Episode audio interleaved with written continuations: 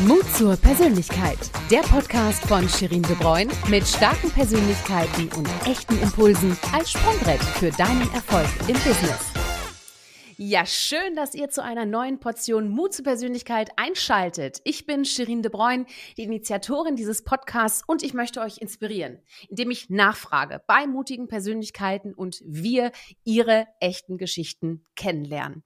Denn Menschen inspirieren Menschen und da wir alle Mut zur Persönlichkeit gut gebrauchen können, nicht nur beruflich, sondern auch persönlich, habe ich diese Bewegung in Gang gesetzt. Und damit komme ich auch schon zu meinem großartigen Gast dieser Woche. Er hat in den USA studiert, liebt Basketball und als Kampagnen- und Strategieberater ist er nicht nur in der medialen Öffentlichkeit, sondern auch hinter den Kulissen der internationalen Politik geschätzt und bekannt.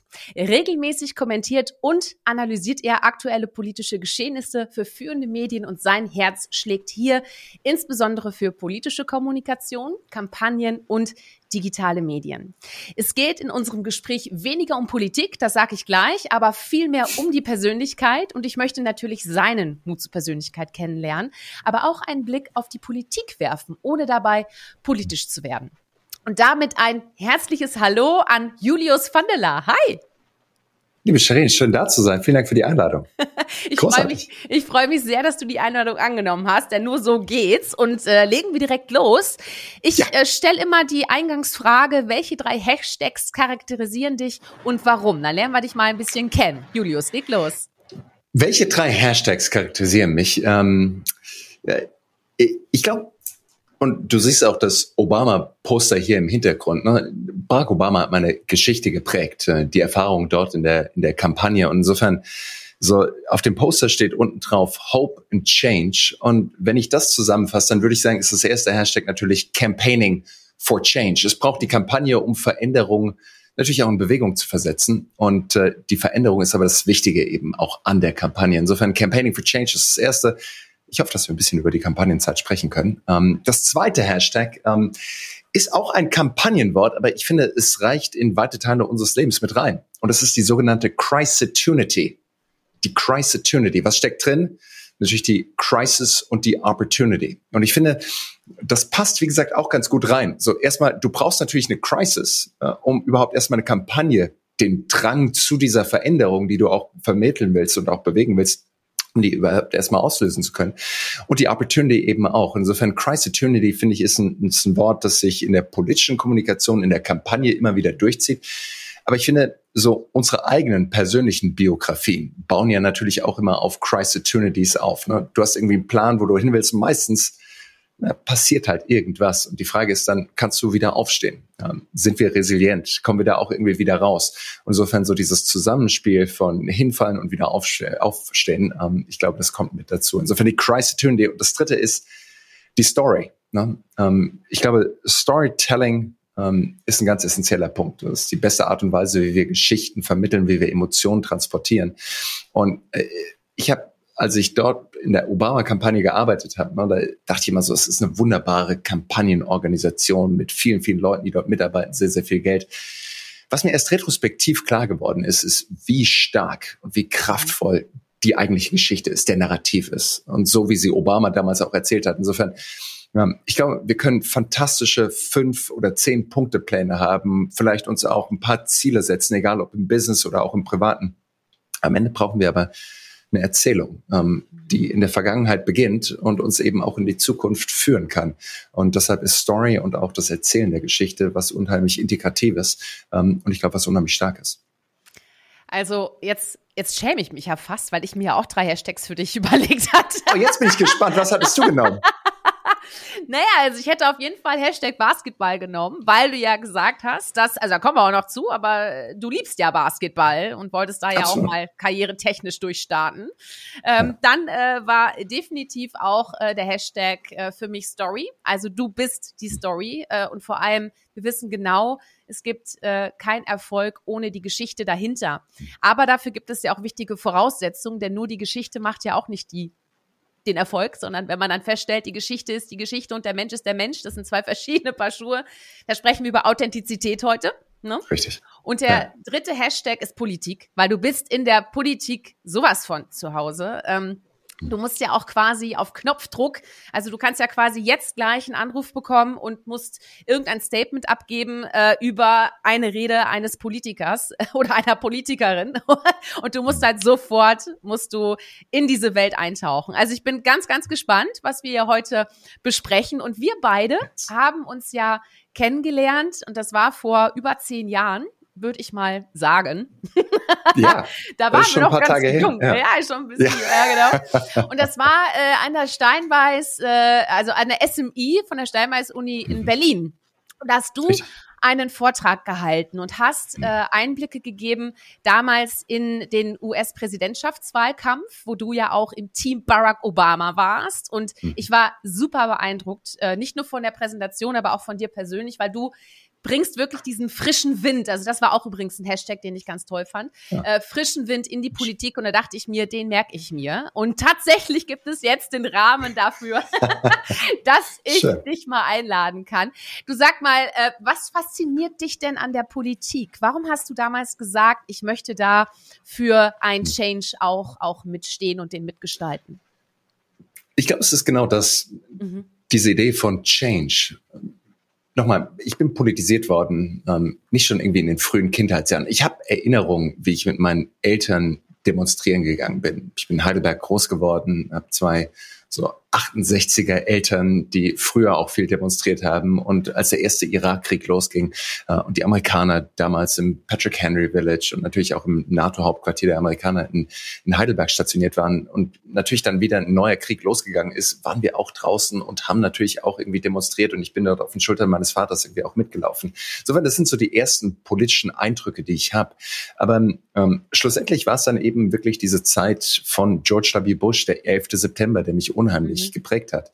Ähm, ich war äh, ein Jahr in den USA als Austauschschüler ähm, und habe da eine fantastische Zeit gehabt in Houston, Texas bei wunder wunderbaren Gasteltern, die sehr konservativ waren und äh, habe dort eben dieses ganze Clinton Impeachment Verfahren mitbekommen und eben auch gesehen, wie meine Gasteltern damals darüber diskutiert haben.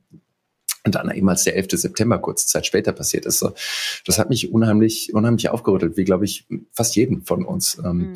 äh, als ich dann zurückgegangen bin in die USA, um dort eben auch zu studieren, ähm, da, wie gesagt, war ich in Greenville, South Carolina einem der konservativsten Orte Amerikas, äh, also wirklich unten die Südstaaten, tiefen Südstaaten, die unheimlich herzlich sind, aber wie gesagt halt auch sehr, sehr konservativ von Waffen und äh, Glauben und Religion geprägt sind, natürlich auch republikanischer Politik. Und es war die Zeit, als George W. Bush Präsident war.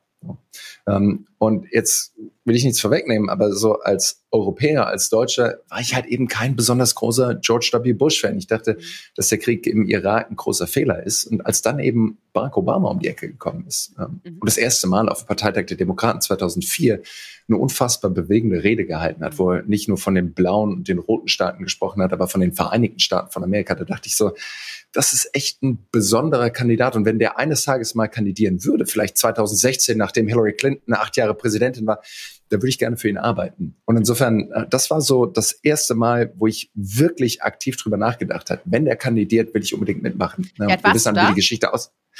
Da war ich im College. Ähm, ich war Anfang 20 und ja. äh, also als er diese Rede gehalten mhm.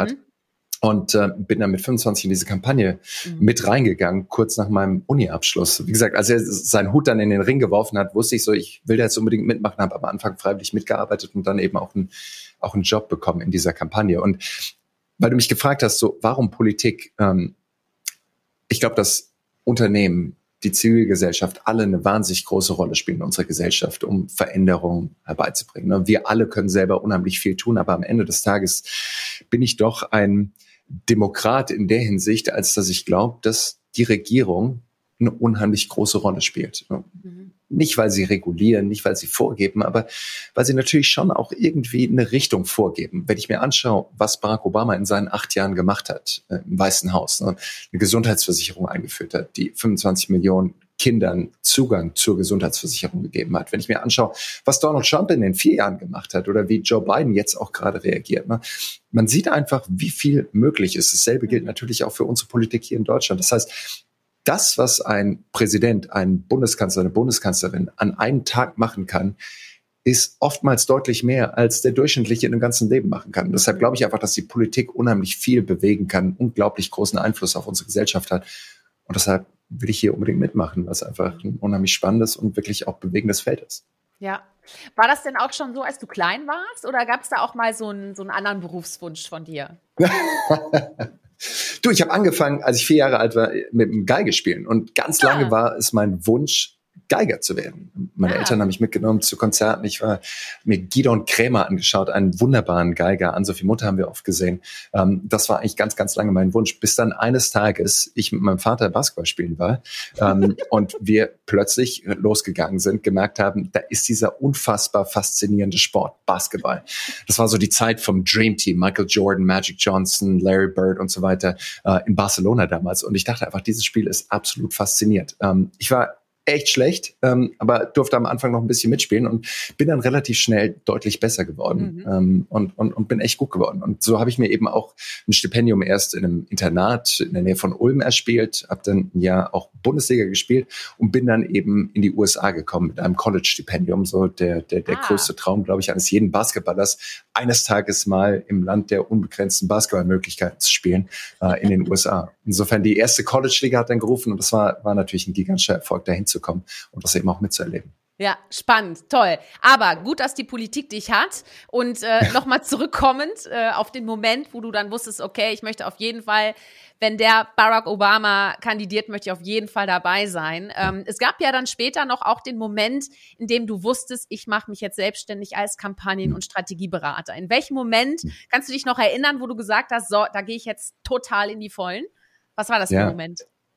Äh, ich bin damals die Obama-Kampagne, ich meine, das ging echt lange. Wir haben angefangen im Februar 2007, die Wahl war im November 2008, also es war 18 Monate Kampagne ähm, und ich war wirklich relativ früh dabei. Wie gesagt, an dem Tag, als er damals angekündigt hat, er kandidiert, habe ich mich für Newsletter der Kampagne eingetragen paar Wochen später habe ich dann richtig äh, ehrenamtlich mitgearbeitet und dann noch mal ein paar Wochen später habe ich den ersten Job dort bekommen.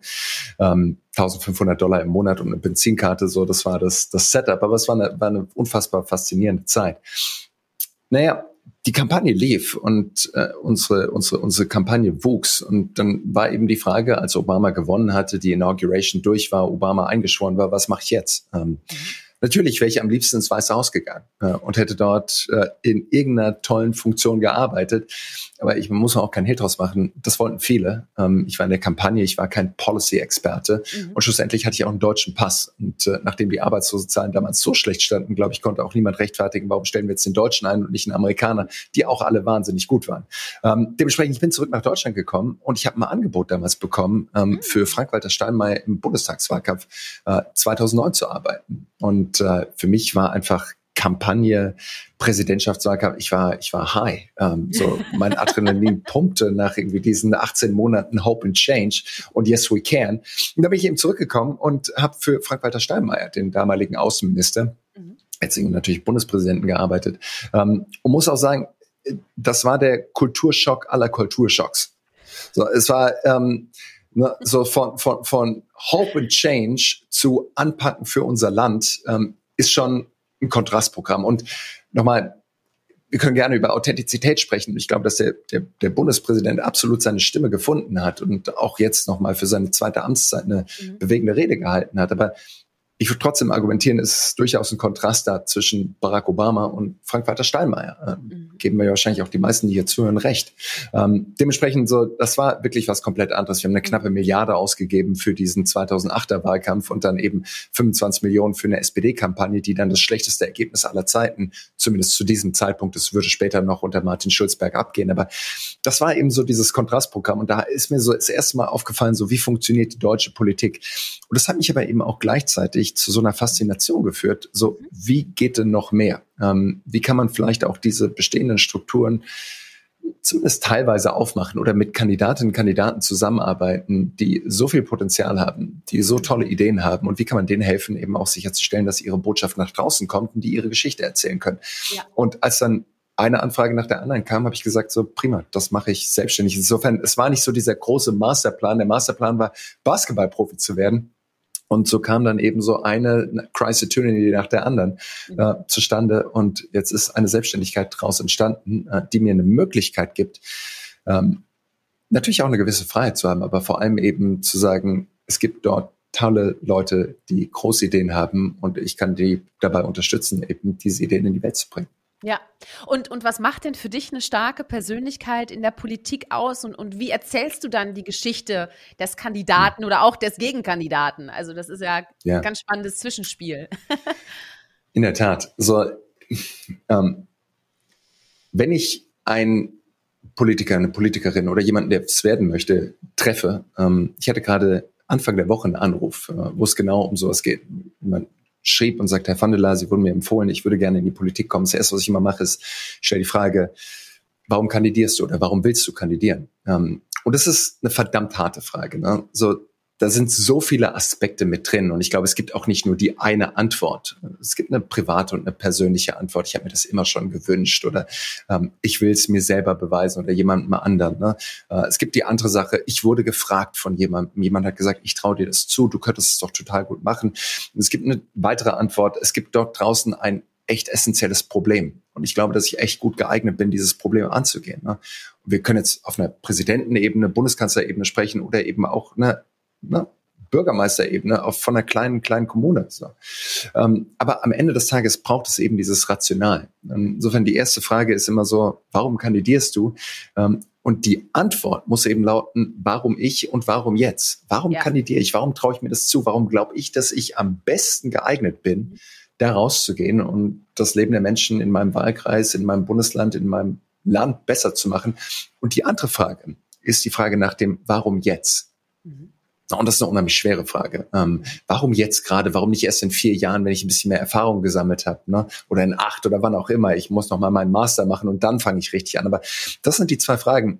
Und da steckt natürlich eine Geschichte von Persönlichkeit mit drin, ne? die eigene Motivation auf den Punkt zu bringen in einem Stunden-Podcast, aber dann eben auch im Zweifelsfall in 30 Sekunden, auf einer Parteitagsrede, wo auch immer, in einem äh, Interview mit der Tagesschau, äh, in einem Tweet, ne? aber dann eben auch dieses Rational mit rüberzubringen. Das heißt, ähm, Kandidat, eine Kandidatin muss auf so eine Frage vorbereitet sein. Mhm. Ähm, da unterstütze ich gerne bei. Äh, und du hast auch gesagt, so wie inszeniere ich meine eigene Geschichte, aber dann natürlich auch die des Gegenkandidaten, äh, der, der, der politischen ähm, Opposition. Äh, auch die muss erzählt werden. Und ich glaube, da kommen natürlich unheimlich viele Aspekte mit rein. Wie positioniere ich mich? Wie positioniere ich das Spielfeld, auf dem wir spielen schlussendlich? Wie positioniere ich meinen Gegenspieler? Gibt es ganz viele Aspekte und das ist eine Wissenschaft für sich, aber eine, die halt auch unfassbar spannend ist. Und das reizt mich natürlich auch jeden Tag, weil jede Kampagne immer anders ist. Du kannst nicht einfach dieses Kampagnenhandbuch von Barack Obama 2008 nehmen und sagen, kandidier doch so wie Obama, weil keine Geschichte natürlich gleich ist. Insofern unheimlich viel Individualität mit drin. Und das gibt natürlich unfassbar viele Möglichkeiten. Ja. Sag mal, hast du, äh, du fühlst dich ja in der politischen Kommunikation extrem wohl. Hast du denn auch schon mal darüber nachgedacht, selber politisch aktiv zu werden, anstatt sie zu analysieren und zu dokumentieren und, und sag ich mal, im Hintergrund mitzugestalten? Wolltest du mal in die also, Politik? Also, erstens, ich, ich, ich bin ja politisch aktiv. Ne? Ja, äh, ja. Nicht nur, nicht nur gehe ich wählen, sondern ich arbeite ja aktiv mit und suche mhm. mir Kandidaten ganz explizit danach aus. Mhm. Glaube ich an die? Repräsentieren die meine Werte? Ähm, will ich, dass die wirklich auch Erfolg haben und rausgehen? Und für die anderen arbeite ich nicht. Also es gibt Parteien, die ich natürlich ausschließe, mit denen ich niemals zusammenarbeiten würde. Und natürlich auch Kandidaten ähm, äh, durch die Bank weg, wo ich gesagt habe, ihr seid zwar Demokraten, aber ich glaube einfach nicht, dass das Land besser aufgestellt ist, wenn ihr in der Politik seid. Das heißt, ich habe da so meinen eigenen Selektionsprozess. Ähm, selber in die Politik gehen. Ähm, ich habe einfach gemerkt, so ich, ich kann hier ganz gut wirken. Ich will das mhm. natürlich nicht ausschließen, dass es eines Tages mal da ist, ähm, äh, auf einer lokalen Ebene, ähm, wo auch immer. Aber ähm, dort ist im Moment, wo ich bin, mein, mein Wirkungsgrad am größten. Ich habe das Gefühl, wir haben eine Ampelregierung, die gerade loslegt. Äh, ich finde, wir können ihnen absolut mal ein bisschen Zeit geben, um auch in die, äh, in die, in die, in, in, ja, ins Tun reinzukommen. Mhm. Die haben im Moment genug zu tun. Ähm, und wenn es eines Tages so das Gefühl sich einstellt, so es geht hier nicht voran, ähm, dann will ich nichts ausschließen. Aber erstmal bin ich echt zufrieden, wo ich bin. Ja, und das ist auch Mut zur Persönlichkeit, ne? Zu wissen, ja. äh, welche Stärke hast du, welchen Wirkungsgrad kannst du wirklich haben und was ja. wäre auch künstlich. Also, ne, das, das ist ja. es. Wie definierst du selbst denn Mut zur Persönlichkeit für dich? Also, worauf baut dein eigener Mut zur Persönlichkeit? Worauf baut mein eigener Mut zur Persönlichkeit? Ähm, Wahrscheinlich mit dem ersten ich, Korbtreffer beim Basketball. es ist ja, es ist ja ein unheimlicher Reifungsprozess ne, über all die Jahre. Das hast du mitgemacht. Du bist heute eine ganz andere, als du noch warst, als wir uns kennengelernt haben. Und, und ich wahrscheinlich auch. Ne? Äh, wir machen alle irgendwie unsere Erfahrungen und die Persönlichkeit formt sich über die Jahre. Ähm, was ich besonders finde, ist, wenn es jemand schafft, sich so zu zeigen, wie er ist. Mhm. Ähm, und ich habe das, sehe das bei einigen Leuten, denen fällt es einfach leichter, ne, sich nach draußen zu zeigen, wie sie sind. Das macht die natürlich leichter und zugänglicher für diejenigen, die ihnen zuschauen. Und ich merke das natürlich auch bei mir selber. Ne? Welche Wirkung hat man auf gewisse Menschen und welche komplett 180 Grad andere Wirkung löst sie dann eben wieder bei anderen aus? Insofern, was ich beobachte bei, bei Leuten, die in der Öffentlichkeit stehen, bei wirklich Spitzenpolitikern, die haben sich fast schon so eine Persona fast schon gebaut, die sie in der Öffentlichkeit auch einnehmen, was ich auch durchaus nachvollziehen kann. Ne? Mhm. Dass du auch sagst, so, ich muss mich irgendwie davor schützen. Ich habe dieses private Ich, mhm. aber ich habe auch ein gewisses Ich, wenn ich nach draußen gehe, wenn die Kamera angeht, wenn ich auf der Bühne draufstehe. Ähm, fast wie so eine, so eine Schutzhülle.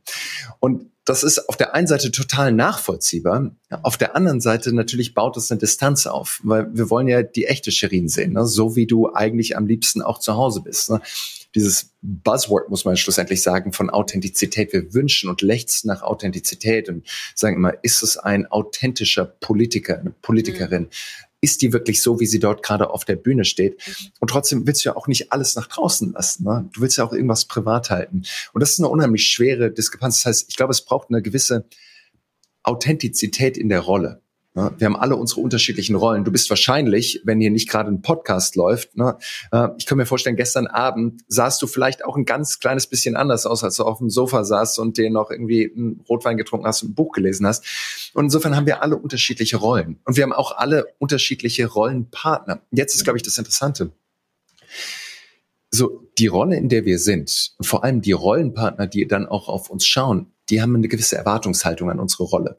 Mhm alle die, die jetzt gerade zuschauen, die haben eine Erwartungshaltung an dich in die Rolle der Moderatorin, der Expertin oder sonstiges. Ne? Wenn du, wie gesagt, gestern Abend auf dem Sofa sitzt, ähm, dein Liebster neben dir sitzt, der hat vielleicht nochmal eine andere Erwartung an dich, wie du dann eben dort ganz Absolut. privat bist. Absolut. Und insofern, ich glaube, das auszutarieren, was ist die Erwartung meines Rollenpartners? Ähm, ich glaube, das ist so eine Authentizität in der Rolle oder eine professionelle Authentizität, die nicht unauthentisch wirken muss, mhm. aber wie gesagt, uns auch helfen kann, uns klar zu positionieren ja. und, und zu zeigen, wer wir sind in der Öffentlichkeit.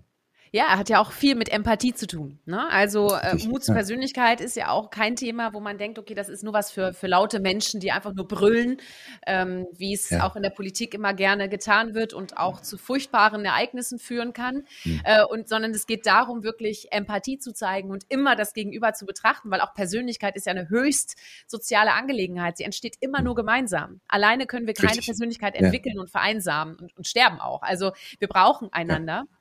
Und da frage ich mich immer, wie viel eigene Persönlichkeit steckt da noch in einem Politiker oder in einer Politikerin drin, ne? wenn sie über viele Jahre eben auch ein öffentliches Amt vertritt mhm. und eben da natürlich auch als, als solche öffentliche Person wahrgenommen wird. Aber trotzdem wünschen wir uns ja als Bürgerin, als Bürger des Landes ja einen Menschen. Also diese. Diskrepanz, kannst du das nachvollziehen? Also wie, wie kann man das lösen Total. oder kann man das nicht lösen? Also in der Kommunikation.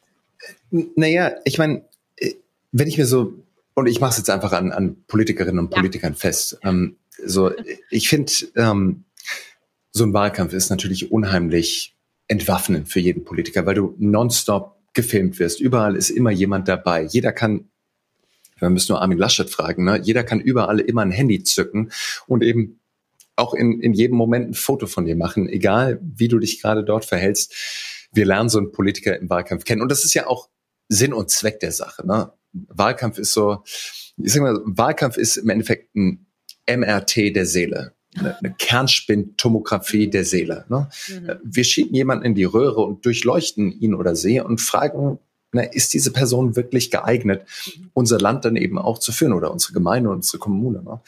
Und dementsprechend ähm, wie tickt diese Person? Wie reagiert die? Der, der, der leichteste Tag ähm, im Amt wird, äh, ähm, ich fange den Satz nochmal an, ne? der, der, der, der, der schwerste Tag in der Kampagne ähm, wird immer noch der leichteste Tag im Amt sein später. Ja. Und äh, ich glaube, so müssen wir drüber nachdenken. Ähm, wie gehe ich mit dieser medialen ja, mit diesem medialen Umfeld um? Wie will ich mich dort draußen präsentieren, um dann eben auch gewählt zu werden? Aber schlussendlich, Persönlichkeit entwickelt sich natürlich auch während so eines Wahlkampfs. Und die Wählerinnen und Wähler können, glaube ich, relativ gut erkennen, was ist das für eine Person, was steckt denn da am Ende des Tages auch drin. Ja, ja. Und zu deinem Hashtag äh, Story äh, und auch Storytelling. Ja. Was macht denn die besten Reden aus? Also was steckt da drin? Was können wir da auch für uns natürlich hm. beruflich und persönlich mitnehmen? Klar. Ich, ich habe unzählige politische Reden gehört, Bundestagsreden, Reden von Präsidenten, Wahlkampfreden in den USA. Ähm, so, es gibt, glaube ich, wie gesagt, ganz unterschiedliche Rede, Reden. Das eine so Storytelling und die politische Rede oder auch eine Rede vom CEO, wenn wir es übertragen wollen, eine Präsentation vom Team oder bei irgendeiner Veranstaltung so erstens, so eine Rede muss natürlich zum Kandidaten oder zum Sprecher, zur Sprecherin passen. Ne? Das ist absolut essentiell. Ähm, das zweite ist natürlich auch so, wie gehe ich dort vor? Wir haben natürlich alle immer einen Inhalt, den wir rüberbringen möchten. Wenn ich mir so deutsche Politik anschaue, dann sehe ich oft, dass ein Kandidat, eine Kandidatin nach vorne geht und sagt so, wir haben einen Fünf-Punkte-Plan. Ne? Wir wissen genau, wie wir den Klimawandel stoppen wollen oder welches politische Thema auch immer. Die Bundeskanzlerin war eine Expertin für fünf oder zehn Punkte-Pläne, hat und immer gesagt, wir haben fünf Punkte-Pläne. Und gleichzeitig muss man natürlich auch feststellen, so mit einem Fünf-Punkte-Plan erreichst du natürlich niemanden. Mhm. Uh, Martin Luther King hat damals gesagt, so I have a dream. Mhm. Eine ganze Nation inspiriert und auch mobilisiert. Er hat halt nicht gesagt, I have a plan. Da ist halt ein fundamentaler Unterschied zwischen einem Traum, eine Vision, dem, dem Mountaintop, wo wir eines Tages hinwollen, dem Weg, den wir auch eben beschreiben, wo wir sind und wo wir hinwollen, versus eben dem Fünf-Punkte-Plan, wie wir dorthin kommen. Beides ist absolut essentiell. Und wenn ich den Fünf-Punkte-Plan nicht auch glaubhaft aufzeigen kann, geht natürlich die Unterstützung auch flöten und niemand sagt, die Sherin weiß, wie sie dorthin kommen will. Ne? Mhm. Aber ich glaube, das braucht natürlich, wie gesagt, auch einen gewissen Mut zum, zum Charakter, zur Persönlichkeit, dass man eben sagen kann, was spüre ich denn hier? Insofern, wenn wir über Sprache nachdenken, ne? Sprache, egal ob es ein geschriebener Text ist, eine Rede, ein YouTube-Video, was auch immer, Sprache soll ja im Idealfall Bilder erzeugen. Ja, Bilder, ja, weil wir plötzlich was sehen, führt natürlich auch zu Empathie. Empathie führt dann im Idealfall zu Emotionen. Wir fangen an zu spüren. Und wenn wir das erstmal erreicht haben, dann können wir es natürlich auch noch überleiten zur Aktion. Ähm, und ich glaube, so würde ich drüber nachdenken. Wie kann ich die richtigen Bilder kreieren? Wie kann ich das Problem greifbar machen? Äh, soweit auch zu emotionalisieren, dass eine Betroffenheit bei meinem Gegenüber entsteht, um dann eben auch nicht nur mit einer Lösung oder den fünf Schritten bis zur Lösung zu kommen, sondern eine Vision auch noch aufzusetzen ne? und zu sagen, da hinten, wenn wir dort erstmal angekommen sind, dann ist es deutlich besser. Ähm, einen kleinen Kniff, den Obama dann immer noch mit reingebracht hat, gesagt, man könnte jetzt denken, dass die einen das wollen und die anderen das wollen, aber schlussendlich in unserer gemeinsamen Biografie müssen wir sagen, wir sind gar nicht so unterschiedlich. Republikaner wollen das auch und Demokraten wollen das auch. Und wir haben immer dann unsere Ziele erreicht, wenn wir alle zusammenkommen. Ne? Und das ist dann so eine, so eine gewisse Unity-Message, die man mit reinbringt. Und am Ende muss natürlich noch irgendwie eine Art von Call to Action mit drin sein. Ein Handlungsaufruf, der mobilisiert, äh, wo ich dir jetzt genau sage, was du jetzt tun kannst. Entweder für meine Kampagne spenden oder selber A, B oder C machen. Aber es braucht eben noch diesen konkreten Handlungsaufruf. Und ich glaube, das ist so die Eckpfeiler, die Betroffenheit, ne, die Vision und dann natürlich auch noch ein konkreter Aufruf, die Eckpfeiler von einer guten Rede. Großartig. Ich, gut, dass ich nicht mitschreiben muss. Aber wir haben alles, wir haben alles auf Platte. Sehr schön. Ja, spannend. Und davon könnte sich, glaube ich, die deutsche Bundesregierung durchaus eine Scheibe abschneiden. Ne? Also wo, woran liegt das? Denkst du, dass das nicht so rüberkommt? Ist das ein kultureller Unterschied oder woran liegt das? Weil ich glaube, wenn wir emotionaler kommunizieren würden, würde es auch näher in die Emotionen der Leute da draußen kommen. Also das sind zwei Welten. Ja, ich gerade wenn man nach Amerika schaut, ne, mhm. dann sehen wir oftmals diese großen Reden.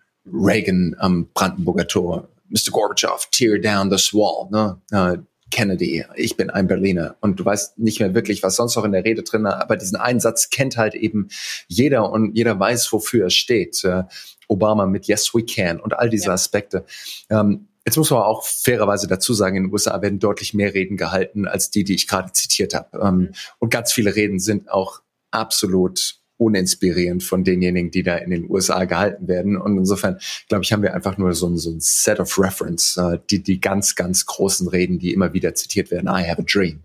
Ähm, so, warum ist es bei uns so? Naja, ähm, ich glaube, dass wir einen anderen politischen Betrieb in Deutschland haben, dass nicht ganz viel Zeit in die Vorbereitung der Delivery der Rede an sich gesteckt wird, sondern dass eben dort hart dran gearbeitet wird, die Fakten gerade zu ziehen. Ähm, und das ist ja auch der Kern vom Kern. Wir wollen ja wissen, was bedeutet das jetzt, diese Policy? Wie wird sich unser Leben verändern? Wie bezahlen wir dafür? Und so weiter und so weiter, egal in welchem politischen Feld wir unterwegs sind. Aber ich glaube, man muss halt einfach feststellen, und dasselbe gilt natürlich auch für jeden CEO, der da rausgeht oder die da rausgeht, wenn ich es nicht wirklich transportiert habe, wenn ich nicht diese Geschichte mit dem Spannungsbogen, mit dem Narrative Arc erzählt habe, wo kommen wir her und wo wollen wir hin, dann passt halt der beste Inhalt ähm, nicht wirklich in die Rede rein und vor allem wir als Zuhörer und als Rezipienten können es eben auch nicht aufnehmen. Und deshalb ist es so wichtig, auch Zeit darauf zu investieren, zu überlegen, wie ist der Deutungsrahmen, wie will ich den Kontext herstellen, dass du, Shirin, dann eben auch das hören kannst, was ich zu sagen habe. Ja, und vor allem sind ja auch die, die Bedürfnisse so unterschiedlich. Ne? Also jeder hat ja auch noch mal zusätzlich zu dem, was er ja auch sag mal, konsumiert und hört, auch noch seine eigenen seinen eigenen Rucksack mit Bedürfnissen Richtig. dabei. Also ja. deswegen wird ja, man wird ja nie eine Sprache treffen, die wirklich alle gleichermaßen begeistert und, und die gleichen Reaktionen hervorruft. Dafür sind wir zu individuell, ne? Richtig, absolut. Ne? Also das, was ich sage, fällt bei dir auf den einen Boden und beim nächsten auf den anderen Boden. Aber auch das, ne? Ich meine, da können wir schon auch aktiv mitwirken. Und ich glaube, das zeichnet eine gute politische Rede auch aus. Dass du zu Beginn eben nicht damit anfängst, du sagst so, ach im Übrigen, ähm, das und das und das wollen wir machen, sondern gute politische Reden fangen ja überhaupt erstmal an, den Boden zu definieren. Mhm. Ähm, so denk wie, wie, wie ein Basketballcoach oder ein Fußballtrainer. Ne? Du versuchst überhaupt erstmal das Spielfeld zu definieren und abzustecken und überhaupt erstmal alle auf dasselbe Spielfeld zu stecken. Und jetzt musst du dir natürlich auch überlegen, so, wo kann meine Mannschaft am besten performen? Ist es der gute Bolzplatz oder ist es eben der Kunstrasen oder ist es der feine englische Rasen? Wo wollen wir spielen? Das ist deine Aufgabe als Storytellerin, rauszugehen und zu sagen, wo müssen die Leute gerade sein? Wie erzähle ich überhaupt erstmal das Setting der Geschichte? Das ist so wie in jedem guten Hollywood-Film. Ne? Du machst, gehst ins Kino. Was passiert? Es geht nicht gleich irgendwie mit dem eigentlichen Plot los, sondern wir befinden uns halt erstmal im Auenland. Ne? Die Vögel zwitschern, ne? die Sonne scheint und es ist irgendwie die heile Welt. Und das ist die Aufgabe erstmal von einem guten Storyteller, genauso wie von einem Drehbuchautoren, das Spielfeld zu definieren und zu sagen, wo befinden wir uns gerade? So wie gesagt, wenn du das erstmal gemacht hast, den Deutungsrahmen gesetzt hast, wo stehen wir alle? Ich glaube, dann kannst du eben unterschiedliche Charaktere mit aufs Spielfeld bringen. Einen Protagonisten, einen Antagonisten, die Elfen oder Elben von mir aus, wen auch immer du noch brauchst. Ähm, aber dem musst du eben eine Rolle zuordnen, eine Funktion zuordnen, musst dann eben aber auch aufzeigen, wo wollen die hin? Was sind die Hürden, die Prüfungen auf dem Weg dorthin, die Crisis-Opportunities, die dann eben noch alle ja. kommen? Und vor allem, wie beschreiben wir dann den Weg, ähm, wie wir alle gemeinsam dort auch hinkommen können? Das ist die Aufgabe eines Redners, einer Rednerin. Wie gesagt, egal ob im Business-Kontext, in der mhm. Politik oder sonst irgendwo. Aber ich glaube, das ist so eine Architektur, die wir mitnehmen müssen, wenn wir eine gute Rede konzipieren wollen. Ja, ja. Und wer entscheidet letzten Endes im Wahlkampf? Ist es die Persönlichkeit oder ist es die Agenda? Der Fünf-Punkte-Plan oder der Satz, der hängen bleibt? Ja, es ist unheimlich schwer. Schön. Ja. So, du würdest, du würdest dir du, also in der, in der idealen Welt, ähm, glaube ich, schreiben wir runter, was wir planen. Mhm. Wir machen eine Ist-Analyse und wir sagen, welche Policies bringen unser Land am besten voran. Du hast deine, ich habe meine. Mhm. Ähm, und der Wähler, die Wählerin kann sich dann eben unsere beiden Parteiprogramme anschauen und sagen, ich glaube, die mit den, mit den Policies von der Shirin werden wir deutlich, deutlich schlechter rauskommen als mit denen vom Julius. Deshalb geben wir lieber dem Julius die Stimme. Das ist zumindest meine Hoffnung. Ähm, als, als Wahlkämpfer, der gewinnen will. Ne? Aber, aber die, die Realität ist ja eine andere. Du kommst rüber mit, mit deinen Beliefs, mit deinen Überzeugungen. Und die Wähler wollen ja eben auch sagen, na, trauen wir es eher der Shirin mit ihrer Biografie zu oder trauen wir es dem Julius zu? Ne? Und das ja. müssen wir eben rausarbeiten. Das heißt, so ein Kandidat bringt natürlich all das mit, seine eigene Motivation, das, was eben auch an Charisma, was die Leute bereit sind, ihm zuzutrauen. Und dann kommen eben Parteistäbe, Berater mit rein. Ähm, dann entsteht manchmal so das Bild, als ob der Kandidat, die Kandidatin so eine leere Trägerrakete ist, ähm, wo dann Berater reinkommen und den aufmunitionieren und sagen, in die Richtung fliegen oder in die Richtung oder in die Richtung Das kann so sein, das wird aber meistens ein echt langweiliger oder auch langer Wahlkampf und meistens auch kein besonders erfolgreicher. Das heißt, du brauchst einen guten Kandidaten, eine gute Kandidatin, die das verkörpern kann, die das auch mit Glaubwürdigkeit und Authentizität mit rüberbringen kann. Und da muss man aber trotzdem auch sagen, was ist natürlich im Moment beliebt und populär. Da will ich keinen Hehl draus machen. So in einem Wahlkampf sprichst du nicht alles an.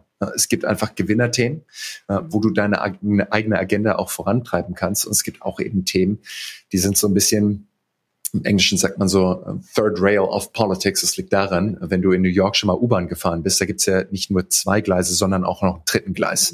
Mhm. Und dieser dritte Gleis ist der, worauf der Strom fließt. Ähm, mhm. Das heißt, da heißt es ganz klar, fass den auf gar keinen Fall an. Und da gibt's auch eben bei uns in Deutschland ein paar Themen, fass die nicht an. Ne? Unser Gesundheitssystem zum Beispiel. Jedes Mal, wenn ein Politiker kommt und sagt so, wir müssen endlich mal dieses Gesundheitssystem mit privater und, und, und, und auch gesetzlicher Krankenkasse, das müssen wir eigentlich mal reformieren. Niemand will, dass dieses System reformiert wird. So, fasst es einfach nicht an. Ähm, es ist viel zu schwer es zu erklären. Es ist viel zu kompliziert. Leute können sich das eben nicht vorstellen. Es müsste eine echte Crisis-Opportunity kommen, dass dieses Thema mal angefasst wird. Und selbst in der Corona-Zeit wurde es eben nicht angefasst. Insofern gibt es eben ein paar Themen, die klammerst du während dem Wahlkampf aus, weil es einfach keine Gewinnerthemen sind. Und ich glaube, so pragmatisch muss man dann auch einfach im Wahlkampf umgehen. Ja, Vielleicht können wir uns ja auf einigen Persönlichkeit mit Agenda, weil nur Persönlichkeit reicht ja jetzt auch nicht. Ne? Man muss schon auch Themen haben, die, die ankommen, die, für die man steht und die man eben auch in die Welt tragen will. Ne? Genau, und ich meine, das haben wir auch gesehen. Und selbst oftmals wird dann das Beispiel Donald Trump zitiert. Ne? Donald Trump hatte keine Inhalte. Donald Trump hatte einen Haufen Inhalte. Die haben uns vielleicht nicht gefallen, aber Donald Trump war absolut, und ich weiß, dass ich mir wahrscheinlich und du dir vor allem einen Haufen negative Kommentare gleich einfangen wirst, aber Donald Trump ist ein Marketing-Genius. Hm. Der hat es immer verstanden, diese Geschichte zu erzählen, ob uns es gefällt oder nicht. Aber das Handwerkszeug, das Donald Trump mit an den Tag gelegt hat, war unheimlich effektiv. Der hat immer diese Geschichte erzählt. Wo kommen wir her? Amerika war mal großartig. Dann ist einiges falsch gelaufen und ich bin der Einzige, der Amerika wieder großartig machen kann. Das ist dieser narrative Deutungsrahmen, den er immer wieder äh, genutzt hat. Und auf dem Weg dorthin Mhm. Auf dem Weg dorthin gab es dann eben einen Haufen unterschiedliche Policies, ob es Einwanderung ist, Klimawandel oder was auch immer, wo es immer wieder geschafft hat, die zu nutzen, die so zu drehen und zu wenden, dass sie in seinen übergeordneten Deutungsrahmen mit reinpassen. Bei all diejenigen, die immer sagen, so Donald Trump hatte keine politische Agenda, der hatte eine sehr, sehr klare politische Agenda und hat es eben auch geschafft, die auf eine unheimlich einfache Art und Weise mit rüberzubringen. Und ich sage das nicht, weil ich irgendwie von ihnen schwärme, sondern einfach nur eine rationale Analyse von effektiver mhm. Kommunikation, die man einfach anerkennen kann oder muss und vielleicht auch das ein oder andere daraus lernen kann. Ja, Anders kann man sich die Popularität auch nicht erklären. ne, das, ist, das ist wohl so. Ähm, aber sag mal, jetzt mal zurück zu dir. Ähm, du bist es ja auch gewöhnt, dass du äh, in der Öffentlichkeit und auch unter Stress und Druck äh, aktuelle politische Geschehnisse dokumentierst und auch analysierst. Und wenn man dich näher kennt, dann wird man ja denken, wow, also dich haut ja einfach mal gar nichts vom Hocker, ne? Wirst du Schön, dass du das so sagst. Ich ja. finde, wir sollten diesen Podcast jetzt beenden. Ähm, ich sage tausend Dank für die Einladung. Äh, behalten Sie bitte im Kopf, Julius Vandeler kann absolut nichts, nichts aus der Bahn bringen. Ja. Sehr gut. Shirin hat's gesagt. Ja, genau. Aber jetzt mal ehrlich, komm, Butter bei der Fische. Bist du denn auch mal nervös? Also du hattest ja auch mal Situationen, wo dir dann auf einmal zwei Millionen Leute zusehen. Äh, wie ist da das Gefühl bei dir? Du klar, ich meine, also ich erinnere mich an meine allerersten Interviews. Ähm, so, ich kam aus den USA wieder und ähm, äh, direkt danach kam Obama nach Deutschland, mhm. beziehungsweise erst nach äh, Straßburg und war damals auf dem NATO-Gipfel. Die ARD hat mich dann eingeladen, um dort nach, nach, nach, nach Straßburg zu kommen und das Ganze zu analysieren. Und ich stand dann eben oben auf dem Dach mit äh, äh, Karen Donfried und, und äh, Eric Schönborn und so weiter und war dieses offizielle große ARD-Zelt unten, die ganzen Staats- und Regierungschefs und ich stand oben auf dem Dach. Ich hatte so mein, mein, mein NATO-Halsband um und offizielle Credentials und ich meine, ich war 27 zu diesem Zeitpunkt und stand halt noch nie wirklich vorm Fernsehen, ne, vor der Kamera. Und ich habe mich eigentlich die ganze Zeit nur gefragt, können Leute zu Hause erkennen, dass meine Knie wirklich so nach links und rechts pendeln in meinem Anzug. So, ja, ich ich ich habe wirklich Blut und Wasser geschwitzt. So, dass das kannte ich so nicht ähm, und, und war es überhaupt nicht gewöhnt. Und natürlich setzt dann irgendwann eine gewisse Routine ein. Und du weißt ja auch irgendwann so, wenn dort eine Frage kommt, auf die du nicht direkt eine Antwort hast, wie kannst du die zumindest so leicht umschiffen, um dir noch ein paar extra Sekunden Zeit zu kaufen, bis dir dann wieder das Richtige einfällt. Aber, aber natürlich so, das ist genauso wie alles andere. Ähm, irgendwann baust du eine gewisse Routine auf. Ähm, du weißt irgendwie auch, was funktioniert. Ähm, du weißt auch, in welcher Rolle du dort sitzt, äh, ob du unter Vollbeschuss bist und eben auch nicht und suchst dir vielleicht auch die Situation so aus, wo du am besten auch oder zumindest die beste Chance zumindest hast, äh, vernünftig rüberzukommen. Und, und so geht man dann vor. Aber klar so, ähm, wenn du wenn du dann ins Studio fährst und du weißt, da schauen wie gesagt zwei Millionen Leute zu und äh, es ist im Endeffekt wie damals auch beim Basketball. Ne? Ich kann mich erinnern, so ich bin nach USA gekommen und äh, so in einer der ersten Ansprachen der Saison hat unser Coach dann zu uns gesagt so Don't embarrass yourself, don't embarrass your family, don't embarrass your teammates. Also mach dich nicht lächerlich. Ne? Überleg dir genau, was passiert. Und du stehst dort eben auf dem Feld. Und dir schauen halt einen Haufen Leute zu und vor allem die wichtigsten Leute zu. Die ganze Uni ist dort und wirft eben Blick auf dich und du kriegst den Ball und sind irgendwie noch zehn Sekunden zu spielen. Ausgeglichenes Spiel, ähm, was ich, 82, 82. Und entweder du trippelst halt nach vorne und schmeißt das Ding rein und du bist der Held und wirst gefeiert oder du triffst halt nicht ihr verliert und dann schaut dich eben ein paar Tage lang niemand mehr an auf dem Campus, weil du eben die Ehre der Schule verlierst. So, ne, ähm, stark, stark zugespitzt. Aber ähm, so ist es natürlich auch, wenn du in eine Talkshow reingehst. Ähm, wenn du es richtig gut machst, dann kommen am nächsten Tag die Likes, äh, die Anfragen kommen rein, die Leute sagen, Donnerwetter, toll analysiert, ähm, aber es ist halt auch jedes Mal das große Risiko dabei, dass du eben die irgendeinen Fehler leistest und in, auf Twitter einmal äh, du zum Meme wirst. Das spielt immer mit das ist natürlich ein Druck, den du als, als Competitor irgendwie auch liebst, also ich zumindest. Ähm, und gleichzeitig, ey, ähm, so, vorher spürst du schon auch so den, den, den Puls, äh, vor allem bei den ersten paar Malen, bevor es dann eben losgeht. Das heißt, du hast äh, dich im Endeffekt äh, trainiert und hast dann einfach durch, dadurch, dass du halt sehr häufig in diesen Rollen warst und auch öffentlich geredet hast, hast du, sag ich mal, dein, dein Level so ein bisschen dein, dein Nervositätslevel sinken können? Also, oder, oder, oder gab es ja. noch andere Tricks, die du, die du angewendet hast oder so, wo du mal so sagst, okay, also wenn ich mich jetzt mal zurückerinnere, das hat mir extrem geholfen. Ne? Hm. So. Also ich also, bin zum so Beispiel auch immer noch nervös. Also ne, weniger, du hast recht. Also auch Klar. meine ersten Podcast-Folgen beispielsweise, da war ich noch so sehr und hatte auch so genau vor, hm. was ich fragen will und ne. Hm. Aber jetzt läuft das halt quasi durch. Ja. Ja. Aber ja. auch bei Moderation oder Vorträgen. Wie ist das bei dir? Ich glaube, irgendwann, wie gesagt, kommt so eine gewisse Routine. Und mhm. wenn ich auf die Bühne gehe und einen Vortrag halte, so, ich kenne halt mittlerweile ähm, meine Slides. Ich habe mittlerweile auch ein paar Sprüche gemacht, wo ich einfach weiß, so die, die funktionieren oder die wirken auf eine bestimmte Art und Weise. Und das ist eben auch ganz, ganz viel Erfahrung, ne? ähm, die ich eben vor, vor zehn oder zwölf Jahren nicht hatte. Ich kann mir vorstellen, wie es damals war, als du mich auf der Bühne gesehen hast. Äh, ich glaube, wir müssen nicht lügen. Weder du noch ich kann, können uns an den Inhalt erinnern. Aber so, da, da habe ich wahrscheinlich gesagt, so, probieren wir mal das aus oder probieren wir mal das aus. Du widersprichst? Ja, weil ich habe ja, ja dein, deine Slides habe ich ja gefunden. Da muss ich sagen, klar, natürlich kann ich mich nicht erinnern, aber ich habe so. ja die Präsentation angehangen. Bei meiner E-Mail-Frage. Aber, ja. aber du, du kannst dich, du, du nein, kriegst halt nein. irgendwann raus, was ja. funktioniert und was nicht funktioniert, ne? oder wie ein Publikum auf ein bestimmtes Ding eben auch auch reagiert. Und das ist, glaube ich, was, was man nicht so einfach im luftleeren Raum antrainieren kann. Ähm, das braucht einfach Übung und Routine. Und dann gibt es natürlich noch ein paar andere Aspekte dabei. Ne? Es gibt einen wunderbaren TED-Talk ähm, von einer Wissenschaftlerin aus Harvard, die gesagt hat, Power Posing. Ne? Mhm. Äh, das heißt, mach dich erstmal richtig groß, bevor du auf die Bühne gehst oder bevor du eben auch vor eine Kamera gehst. So, versuch ein bisschen deine, ne, deine Self-Confidence aufzutanken. Es macht einen Unterschied, ob du irgendwie die 15 Minuten davor wie so ein Mäuschen ähm, äh, ja. zusammengeklappt irgendwie im Stuhl sitzt oder eben, ob du dich schon mal groß machst. Ne? Körperhaltung und solche Sachen machen einen Riesenunterschied. Das andere ist auch einfach Vorbereitung. Ja. Musst du die ganze Zeit noch im Kopf überlegen, was war der Umfragewert? Oh Gott, wenn der mich das fragt, was antworte ich dann? Oder hast du es einfach geübt und trainiert und dir die Antworten rausgesucht, versucht zu antizipieren, was die Fragen sind? Gute Politikerinnen und Politiker machen das. So, ich glaube, wir dürfen uns nicht, wir dürfen nicht vergessen, so, wenn du, wenn du so Leute im Fernsehen siehst, entweder geben die Antworten, die die schon hundertmal gegeben haben, oder eben die haben die Tage davor trainiert. Mhm. Wir haben jede mögliche Frage, vor allem die schwierigen, aufgeschrieben und haben die Antworten wirklich auch geübt. Also gute Leute machen das. Ne? Und das heißt, du kriegst dort kein Schauspiel, aber du hast natürlich einfach versucht, deine Chancen deutlich zu verbessern, dass du dort unbeschadet oder vielleicht auch sogar noch deutlich positiver aus so einem Interview rausgehst, als du reingegangen bist. Ja, Absolut, ja.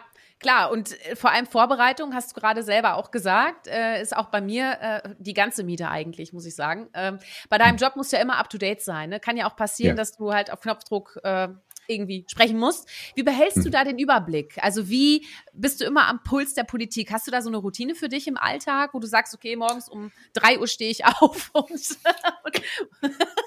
Um, um, um zwei. Stunde, um zwei. Reicht. Ja, das muss, muss reichen. Ähm, genau, meine, meine Earpods laufen einfach durch die ganze Nacht über. Und nee, äh, ähm, äh, ich lese in der Tat echt viel, ähm, ähm, viel, viel Nachrichten ähm, und, und, und, und versuche so, so einen gewissen Überblick einfach zu haben, was passiert in Deutschland, was passiert ähm, in den USA. Das sind so meine zwei, zwei Schwerpunktthemen, ähm, wo ich versuche, einen, einen Überblick zu haben, was gerade läuft. Und dann ähm, glaube ich, so hast du einfach auch ein paar Leute, denen du, denen du vertraust, wo du einfach sagst, so, das ist einfach so eine Richtung, wo du relativ schnell zu dem Senatsrennen in Texas informiert wirst. Mhm. Ähm, und wenn da gerade was ansteht, dann weiß ich halt eben den Cook Political Report. So, die haben einfach ziemlich gute Zahlen und Analysen. Ich natürlich irgendwie so mein Lesezeichen-Ordner, wo alles zu aktuellen Umfragen mit drin ist, sowohl für Deutschland als auch für die USA. Das heißt, wenn du jetzt irgendwie sagst, können wir in einer Stunde einen Podcast zu den Landtagswahlen in NRW aufnehmen, dann habe ich zumindest irgendwie meine, meinen Reiter oben, wo ich sagen kann, so, wenn ich mich dort einlese, dann weiß ich zumindest, was jetzt gerade heute tagesaktuell drin ist und kann dann eben auch loslegen. Aber ich glaube, das, was mir am meisten hilft, ist, dass ich anfange, so gewisse Referenzrahmen zu haben, dass ich eben anfangen kann zu vergleichen. Und das hatte ich eben vor zehn Jahren überhaupt nicht. Mhm. Da konnte ich immer alles nur gegen die Obama-Kampagne spiegeln. Mhm. Und mittlerweile habe ich, wie gesagt, ein paar Kampagnen mehr gemacht, ein paar Erfahrungen mehr gemacht, bin so ein bisschen besser drin, was so in der Welt passiert und kann dann eben das ein oder andere vergleichen und in Referenz setzen. Und ich glaube, das ist das, was funktioniert. Aber ansonsten, es gibt im, im ähm, Englischen, äh, im Amerikanischen kommt die Methode her, ähm, ein, eine Methode, die nennt sich Common Places. Und ich finde es ganz faszinierend. Ne? Gute Rednerinnen und Redner haben das. Äh, die haben Common Places. Ähm, das heißt, äh, wir haben das in, in, in der Uni, habe ich es zum ersten Mal gelernt, äh, über Martin Luther King. Und ich habe es vorhin schon erwähnt, so, es gibt diese berühmte I have a dream speech. I have a dream that one day uh, my four children will be judged by the content of their character, not by the color of their skin. Ne? Das ist eine Rede, die ikonisch ist und die natürlich für alle Zeiten auch bestehen bleiben wird, vermute ich zumindest. Martin Luther King hat diese Rede schon ganz, ganz oft gehalten. Ja, die hat er äh, jede Woche gehalten quasi, aber nur unterschiedliche Versatzstücke. Das einzig Neue war die Dream-Sequenz. Mhm. I have a dream. Diese Repetition, die immer wieder durchgegangen ist. Aber die anderen Bestandteile waren einfach dort. Und wie gesagt, ich bin mir sicher, wenn wir Obama jetzt schnell aufwecken würden ähm, und würden sagen, sag mir was zur Freiheit, Obama hätte einfach zehn Common Places zu Freiheit, zehn Referenzanekdoten, die er dort einpacken kann. Ja. Ähm, wir könnten ihn zu, zu, zu jedem möglichen Thema fragen, Gleichheit, was auch immer. Und es gibt einfach diese Common Place Geschichten. Und ich glaube, das zeichnet dann irgendwann einen routinierten Redner, Rednerin aus, dass sie einfach wissen, ah, dieses Thema geht gerade in die Richtung. Ja. Bevor ich mit Fakten antworte, lass mich erstmal aus dieser Commonplace-Schublade diese Anekdote rausholen, die setzt den Referenzrahmen und jetzt komme ich rein und sage erstens, zweitens, drittens, das müssen wir tun, um eben mehr Gleichheit, mehr Gerechtigkeit, mehr Freiheit, was auch immer es ist, eben auch bei uns im Unternehmen oder in der Politik dann auch mit umzusetzen. Und das findet ja auch bei dir sehr gut Anwendung, ne? Julius, muss man auch mal sagen. Du bist ja auch ein sehr erfahrener Redner, wie man ja hier hören kann. Du stellst mir eine Frage und ich antworte. So funktioniert so, das Business. So ist das Prinzip, ganz genau. ich höre auch sehr gerne zu. Hör mal, wenn du einen Tag lang in eine andere Persönlichkeit schlüpfen könntest, ne? Ähm, egal, ob sie noch lebt oder, oder nicht mehr, welche wäre das und was würdest du da gerne machen? Gibt es da so eine Persönlichkeit oder bleibst du einfach gerne in deiner Haut? Ganz ehrlich, ähm, ja ich hätte als, als, als Basketballspieler und, und jemand, der fasziniert ist, ich würde wahnsinnig gerne einmal so zweieinhalb Stunden mit Michael Jordan in his Prime tauschen.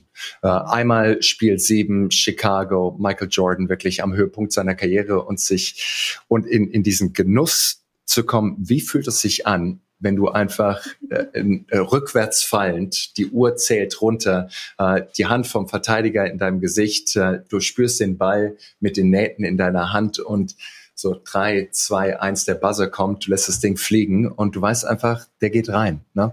So dieses, dieses Gefühl, ähm, wie gesagt, dass ich ab und zu hab, aber einfach diese, dieses Gefühl, wie muss sich das anfühlen, so als wirklich bester Athlet wahrscheinlich aller Zeiten, Höhepunkt zu sein also diese, diese Mastery, darauf will ich hinaus. Ähm, ich glaube, das, das ist einfach was ganz, ganz Besonderes. Ähm, du hast es bestimmt auch, wenn du ab und zu auf der Bühne stehst. Ähm, es passiert wahrscheinlich nicht jeden Abend, aber wenn du auf der Bühne bist und du bist so in the, in the zone, du weißt einfach, es funktioniert. Du kannst mit dem Publikum gerade alles machen. Die Leute, die du auf der Bühne moderierst, du, du hast sie wie die Figuren auf dem Schachbrett. Ne?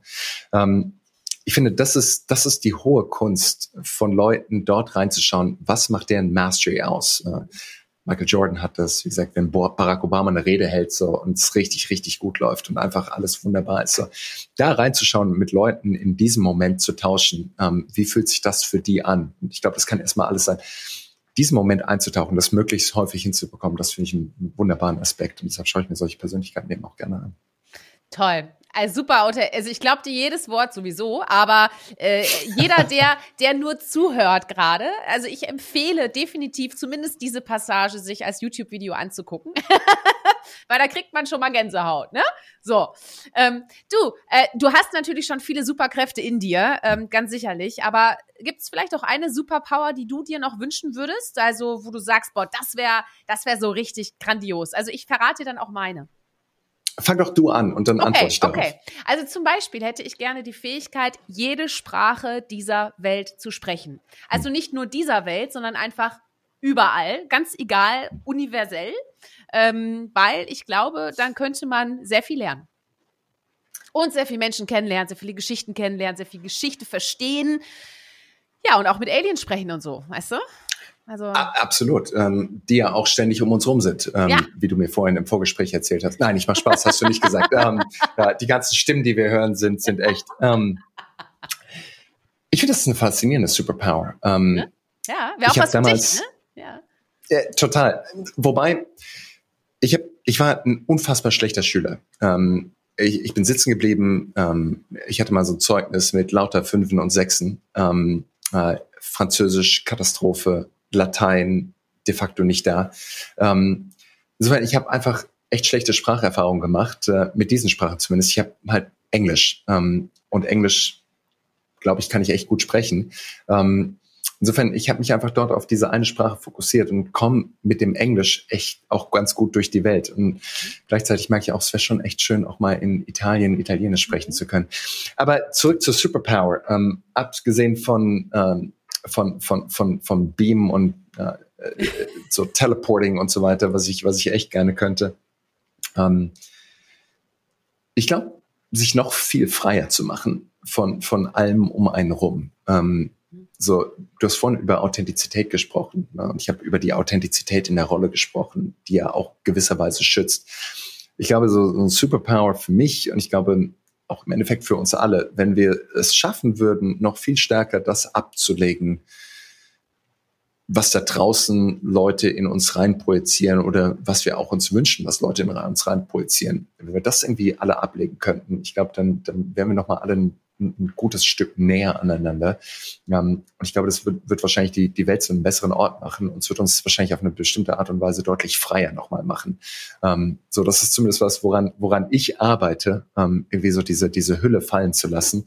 Und ich merke, wie, wie wahnsinnig schwer das auch oftmals fällt, weil sie, wie gesagt, halt auch eben diese Schutzfunktion hat. Aber das ist, glaube ich, so eine, eine Fähigkeit, die ich mir noch stärker wünsche.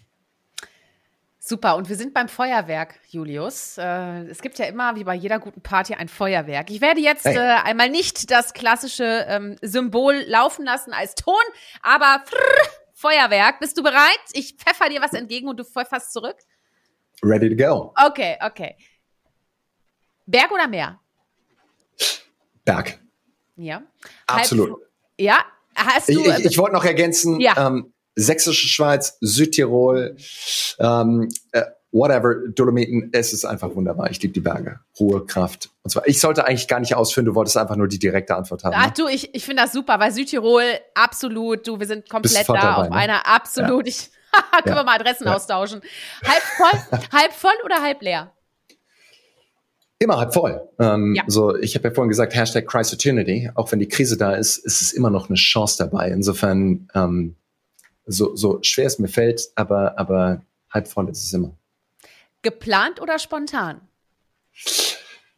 Jetzt würde ich natürlich gerne den Joker ziehen und sagen, ähm, Beides. Geplant, spontan. ähm, äh, na, also, Ah, ich glaube, eine gute Grundvorbereitung, äh, ein, ein, guter Plan ermöglicht es mir irgendwie ab und zu auch spontan zu sein. Ähm, so glaube ich sehe ich auch meine Selbstständigkeit, die mir irgendwie eine Struktur gibt, in der ich möglichst spontan die Sachen machen kann, die ich sonst vielleicht nicht machen könnte, wenn da irgendwie und ich habe so, so ein paar CVDs und und und äh, Leute in bei, bei Fernsehsendern, die teilweise wirklich morgens um sechs eine SMS schreiben und sagen, können Sie um 7.30 Uhr im Sender sein? Ähm, und dann fahre ich darüber. Und ähm, wenn ich mir vorstellen würde, so ich habe eine Festanstellung und ich müsste dann erstmal beim Presssprecher anrufen und sagen, darf ich denn heute? Und der fragt dann, na, worüber wollen die denn sprechen? Naja, hier und dort. Und ich müsste das erstmal alles erklären. Mhm. So, da liebe ich einfach meine Freiheit, die mir eben diese Spontanität ermöglicht. Ähm, auch wieder eine lange Antwort auf eine Ja-Nein-Frage. Go. Was ist die nächste? Politik oder Basketball? Oh. Ey, Basketball war meine lange Leidenschaft. Ich muss mal sagen, ich gehe hart auf die 40 zu. Ähm, der Körper ächzt überall. Ähm, ich lieb's einmal die Woche noch zu spielen. Wir nehmen diese Folge an einem Freitag auf. Mein Gymbag ist gepackt. Ich werde heute Abend unten im Bundestag Basketball spielen gehen. Da ist eine wunderbare Halle, bezahlt von deinem Steuergeld. Und dort werden wir 1930 Basketball spielen gehen. Dankeschön, wir werden es genießen. Ich danke dir und dem Rest der 80 Millionen Steuerzahlerinnen und Steuerzahler auch. Aber ich liebe den Basketball, aber am Ende des Tages mittlerweile bin ich der Politik angekommen. Ja. Sehr gut. Onstage oder Backstage? Ich glaube, ähm, ich liebe die Bühne. Äh, ich muss einfach sagen, ich liebe die Bühne. Ich genieße das jetzt hier gerade. Ähm, ich liebe es mit dir zu reden. Ähm, ja. I love the stage. Ja. Ich habe noch Lieblingsort, aber Südtirol, ne? Lieblingsort oder hast du einen anderen Lieblingsort? Ich, ich habe in der Tat ähm, einen Lieblingsort. Ähm, das ist äh, in South Carolina um, sind die Blue Ridge Mountains. Mhm. Um, wenn jemand die Gelegenheit mal hat, um, in die Südstaaten zu fahren, am besten von Charlotte, North Carolina runter nach Greenville, South Carolina zu fahren. Dort gibt es den Blue Ridge Parkway. und wenn man dort im Herbst hinfährt, ne, so Indian Summer, Peak Foliage, also dort, wenn wirklich die, die, die, die Blätter die Farbe verändern, das ist ein absolut magischer Ort. Ähm, dort, dort verändern sich die, die, die, die Blätter auf eine bestimmte Art und Weise. Es gibt Wasserfälle, es gibt alles, was drumherum ist. Und du fährst dort eben mit deinem Cruiser die Berge hoch und runter. Alles ist groß, wie es in Amerika so ist. Das ist für mich die ultimative Freiheit und der Kraftort. Blue Ridge Mountains ähm, und der Parkway dort. Das ist äh, der Kraftort aller Kraftorte. Ist notiert. So, und wenn wir uns äh, mal persönlich äh, wiedersehen nach so vielen Jahren, äh, was ist denn yes. dein Lieblingsdrink? Worauf, worauf stoßen wir an? Oder womit stoßen wir an? Ähm, wir trinken auf jeden Fall ein Gin Tonic. Ähm, ich bleibe okay. beim Klassiker. Äh, ich nehme am liebsten den Hendrix, äh, wenn kein äh, Monkey 47 da ist. Aber machen wir keinen Hehl draus. Ich trinke gerne einen Gin Tonic. Ja? ja, sehr gut. Und was isst du besonders gerne? Hast du ein Lieblingsessen, Lieblingsgericht? Ähm, ich esse gerne ein gutes Curry. Ich esse gerne ein ja. gutes Curry. Ähm, absolut. Ein, ein, gutes Curry mit, mit Tofu drin. Es ist wunderbar. Ja. Da machst bist du mich glücklich mit. Bist du vegetarisch, weil du gerade Tofu sagst, oder isst du einfach alles? Ja. Aber ja, bist ja. du vegetarisch? Ja, ah. seit ein paar Jahren. Ja. Wow, ja. okay. Ähm, aus gesundheitlichen Gründen oder ethische Gründe, weil du sagst, ich möchte einfach kein Fleisch mehr essen oder einfach. Du, ganz, ganz, also. Finde ich spannend. Ähm, ja, erzähle ich auch gern. Ähm, es war vor, vor, vor fünf, sechs Jahren, ähm, äh, eines Sommers, äh, habe ich einfach festgestellt, wenn ich Fleisch esse, schlafe ich schlecht. Ähm, mhm. Einen AB-Test gemacht ähm, und da war keine Ideologie oder sonst irgendwas dabei. Ich habe einfach festgestellt, wenn ich kein Fleisch esse, geht's mir besser. Also ich konnte wirklich einen, also einen Unterschied feststellen von, von Tag und Nacht. Wow. Und äh, nachdem ich das ein paar Mal getestet habe, wie gesagt, war Fleisch dann raus. Ähm, und äh, ich habe eine Zeit lang vegan gelebt, ähm, was sich auch eine Zeit lang echt gut angefühlt hat. Ähm, und wenn ich jetzt einfach drauf schaue, das Politische, das, das Ethische mit anschaue, so, es gibt genügend Filme im Internet, na, wenn man sich anschaut, wie Massentierhaltung funktioniert, ähm, welchen Beitrag das hat zu, zu Klimawandel. Ich glaube, dass das kann man heutzutage nicht mehr rechtfertigen. Ich glaube, ich würde nie wieder, was mir auch nicht mehr schmeckt, irgendwie Kuhmilch trinken. Mhm. Ähm, die graue Oatly, um mich einfach auch als den Berlin-Mitte dann möchte gern Hipster noch zu outen. So, die, die steht natürlich immer bei mir im Kühlschrank drin.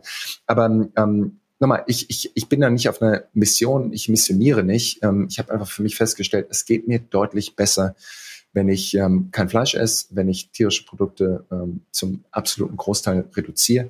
Ähm, ich will aber noch einen Satz dazu sagen. Es kann auch echt anstrengend sein. Ähm, also erstens, diese ganze Konversation zu haben, kann echt anstrengend sein. Das Zweite ist, was ich festgestellt habe, ist Abendessen-Einladung.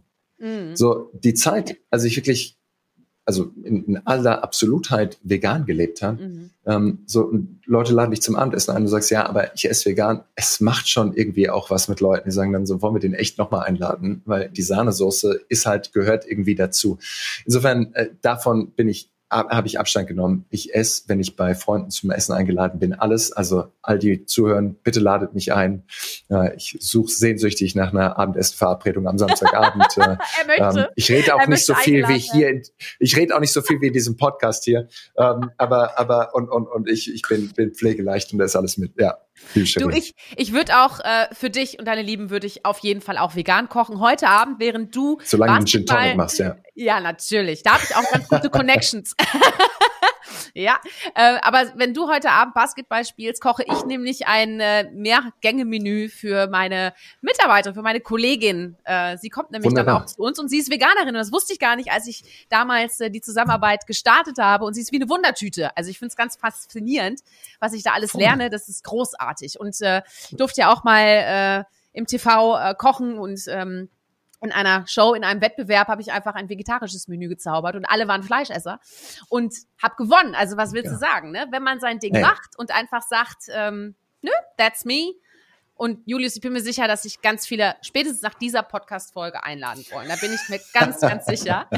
und damit komme ich jetzt auch zur letzten Frage, weil noch schöner kann okay. es ja fast nicht mehr werden. Also ähm, die letzte Frage, auf die ich auch immer so ein bisschen hinaus möchte, ist, warum hm. braucht die Welt aus deiner Sicht Mut zur Persönlichkeit, Julius?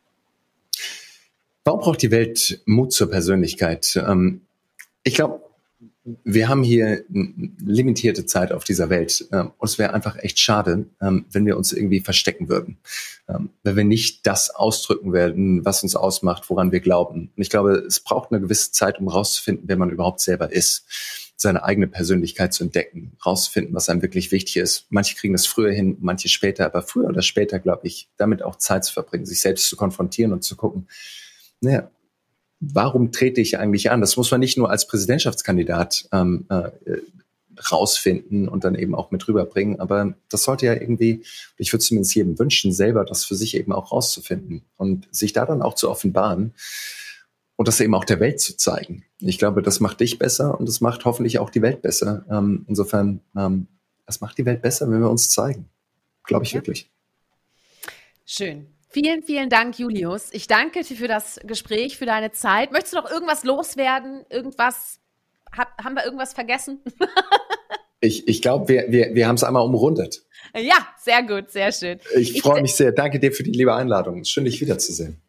Dito, hör mal, ähm, ich äh, danke dir. Wir haben viel über die politische Welt, über ihren, aber auch über deinen Mut zur Persönlichkeit gesprochen, hm. ohne dabei zu politisch zu werden. Äh, paar Flanken konnte man sich natürlich nicht verkneifen, das ist klar.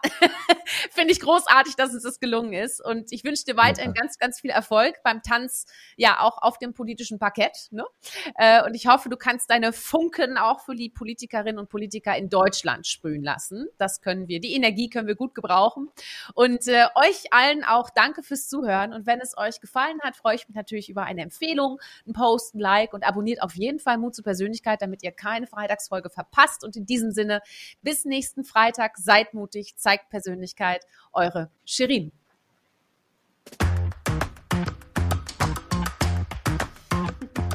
Hol dir deine Portion Mut zur Persönlichkeit. Alle Folgen zum Podcast findest du unter www.mutzupersönlichkeit.de als Video bei YouTube und bei allen gängigen Podcastdiensten.